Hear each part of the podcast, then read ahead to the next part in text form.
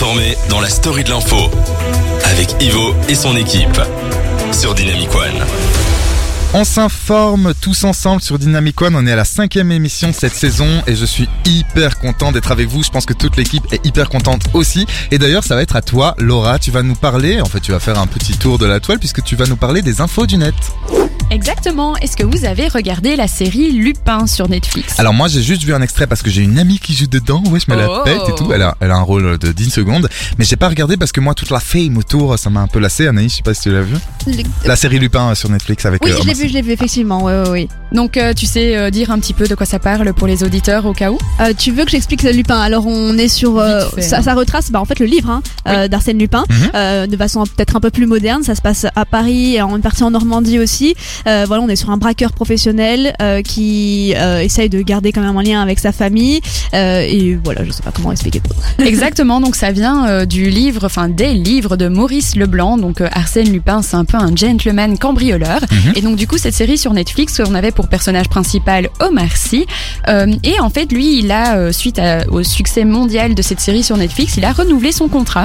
Bah tu pour pouvoir de euh, évidemment pour pouvoir développer de nouveaux films hein. et en fait soit il pourra être acteur dans les films soit il pourra être réalisateur pour Ah bon Netflix. Ok. et donc il est super heureux évidemment euh, Omar Sy de pouvoir continuer sa collaboration avec la plateforme de streaming euh, américaine. Mhm. et en fait c'est chouette parce que il a ça je ne le savais pas Omar Sy a une société de production qui est basée à Paris et à Los Angeles. Et donc du coup il va avoir euh, l'opportunité de pouvoir produire des films originaux pour Netflix. Un contrat sur plusieurs années. Ah bah tant mieux. Moi, je lui dis bravo à Omar.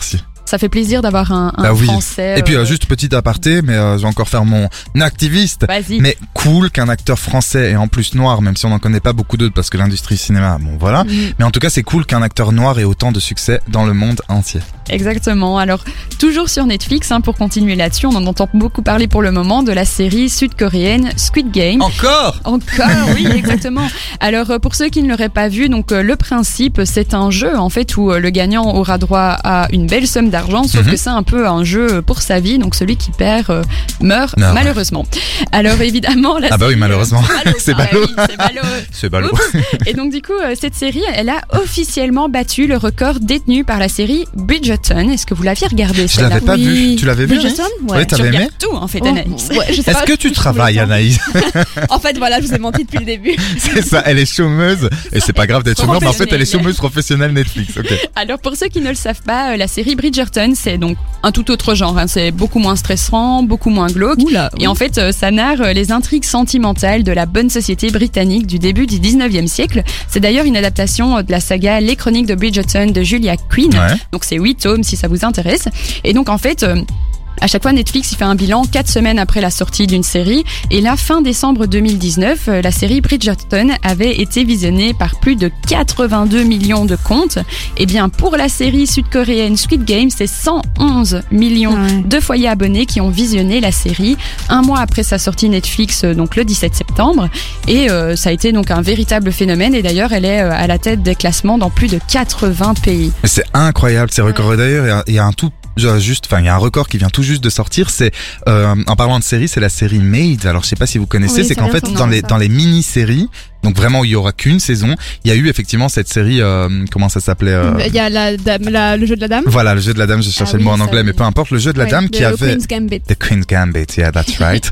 qui avait euh, détenu le, le plus gros record en fait de, la- de la plateforme Netflix puisqu'elle avait euh, engendré beaucoup beaucoup de vues en très peu de temps le premier mois de la diffusion. Et là en fait elle vient d'être battue par une série qui s'appelle Mate que j'ai regardé qui m'a fait pleurer, genre qui m'a fait chialer ma race pour être poli.